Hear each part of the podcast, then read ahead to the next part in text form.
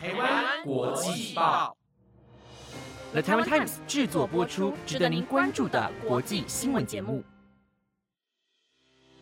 欢迎收听台湾国际报，我是如香，马上带您关注今天九月四号的国际新闻重点。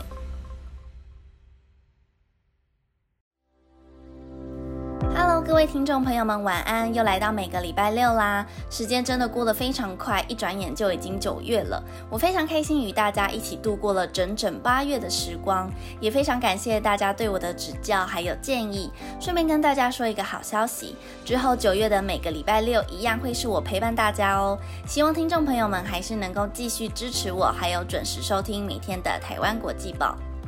那回到今天的国际新闻，今天一样帮大家准备了五则新闻。最近引起关注的立陶宛与台湾互惠关系，会因为中国的施压影响到两国之间的关系吗？还有日本首相菅义伟宣布不参加连任竞选，以及会带大家看到科技的新发明——隐形眼镜加入 AR 会发生什么事呢？如果您对以上的新闻内容有兴趣，就赶快跟着我听下去吧。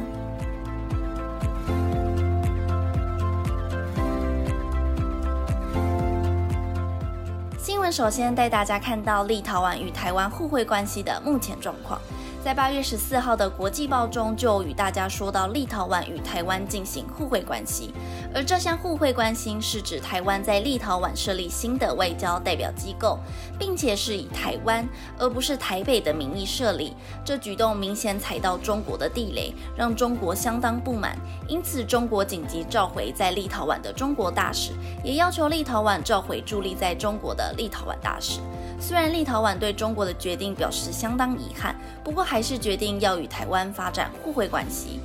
而中国为了表示不满，中国的中铁集装箱在最近中断了与立陶宛之间的直达铁路货运。也阻碍了立陶宛在农林牧产品的出口，以及原物料或是零件组的进口。而中国会如此大动作的向立陶宛施压，就有专家分析，中国是为了避免骨牌效应的发生，因为担忧立陶宛与台湾发展互惠关系后，会有其他欧洲小国，像是爱沙尼亚、捷克、拉脱维亚追随立陶宛的脚步，因此才不敢忽视立陶宛小国对中国的威胁。不过，目前美国、英国、捷克、乌克兰、荷兰等多国国会外交委员会都发表声明，谴责中国干预立陶宛内政，并且呼吁全球共同支持立陶宛。不过，立陶宛外交部在今天表示，目前就算召回了北京大使，在中国大使馆还是会照常运作的。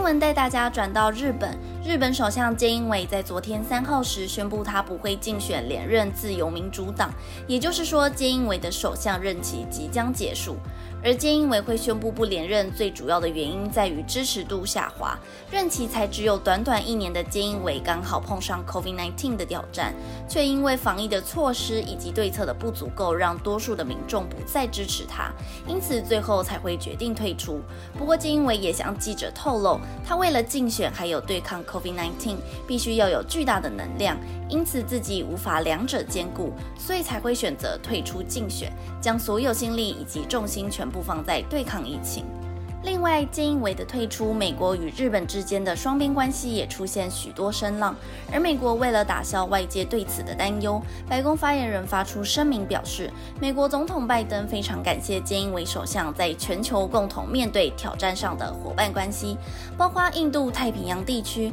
对抗 COVID-19、气候变迁以及维护台湾海峡和平稳定。也表示美日联盟不管在现在还是未来，都会坚实如铁的关系。虽然发言人表示美日联盟的关系依旧如初，不过对于拜登来说，这会是一项令人失望的消息，因为金为首相是拜登就任以来第一位被邀请到白宫会谈的外国领袖，可以看出拜登对于美日联盟的重视。并且在今年初，菅义伟也参加了美国、日本、印度以及澳洲所组成的四方安全对话。另外，也与拜登好几个月以来共同对抗中国在印太地区的影响力，可以说是非常紧密的合作关系。而日本政权会不会因此变得不稳定，就要等到下一位接班人出现，才能让所有盟友放心。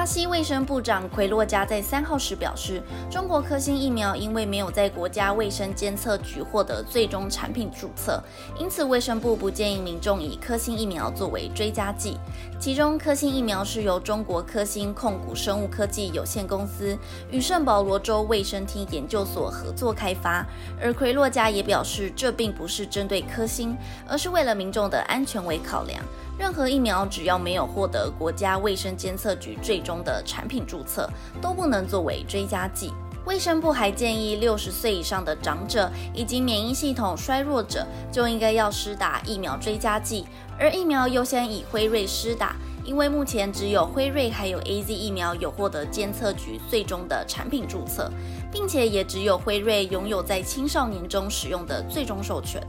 目前，巴西已经有六个州在施打第三剂疫苗了。其中，圣保罗市卫生局长阿帕雷西多表示，目前是将科兴、辉瑞和 A Z 疫苗用于第二剂，并且还会集中配发辉瑞疫苗，这样圣保罗市就能够优先施打辉瑞作为追加剂。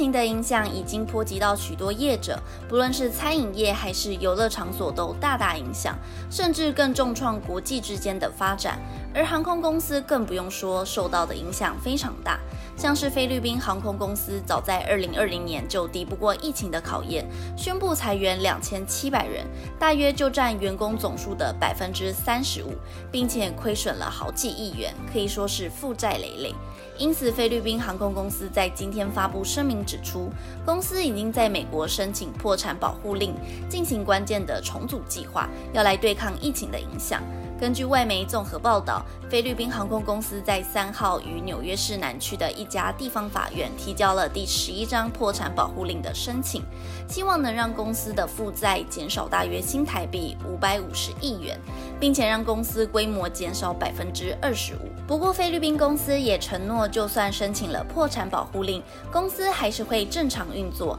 乘客以及员工都不会受到影响。另外，还有菲律宾航空公司的母公司目光飞航。航控股和飞航快运也不会受到菲律宾航空公司的破产申请影响。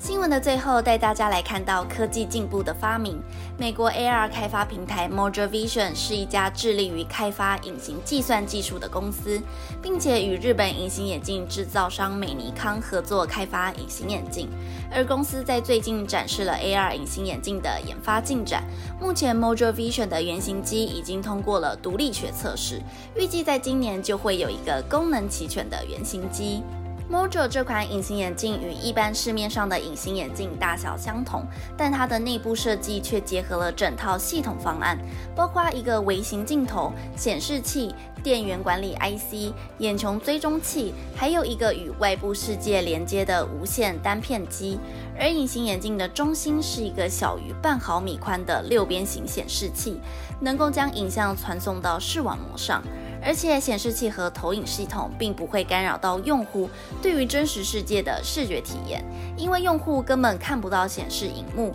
而这个显示器和投影系统甚至可以帮助用户闭着眼睛时还能够看到电视或是书本。也就是说，这款 Mojo 隐形眼镜能够帮助到视力有问题的人。这项隐形眼镜的发明是史上第一个，所以也不可否认还有许多问题要解决，以及要如何让用户安心没有隐私的相关问题。不过，如果 Mojo 能够实现所说的计划，在今年内制造出全功能的 AR 隐形眼镜原型，那么它很有可能成为 AR 领域的先驱者。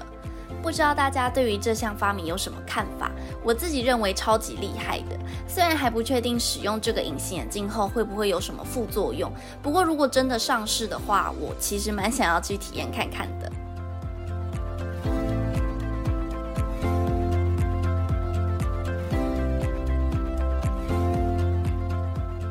以上是今天的台湾国际报，本节目内容有了台湾 Times 制作播出，感谢您今晚的收听。在节目的最后，祝大家假期愉快。九月的台湾国际报一样，还请大家多多指教喽。我是如香，我们下礼拜六再见，拜拜。